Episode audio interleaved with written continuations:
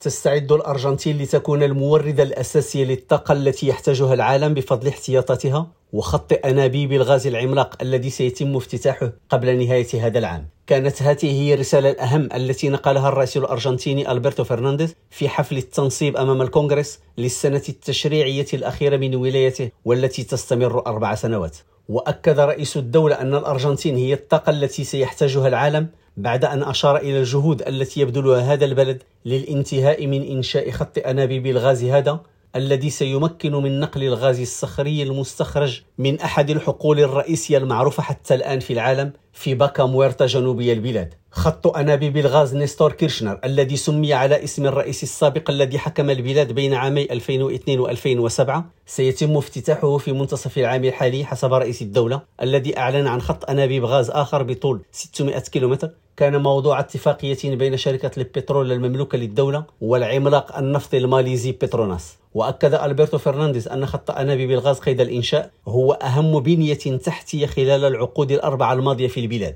مضيفا أنه بفضله ستحقق الأرجنتين رقما قياسيا جديدا لإنتاج النفط والغاز. ومن المنتظر أن يقلل خط أنابيب الغاز بشكل كبير فاتورة الطاقة في الأرجنتين والتي تضخمت في عام 2022 بمقدار 5 مليارات دولار إضافية بسبب الحرب في أوكرانيا. رشيد ماموني ريم راديو بوينوس آيرس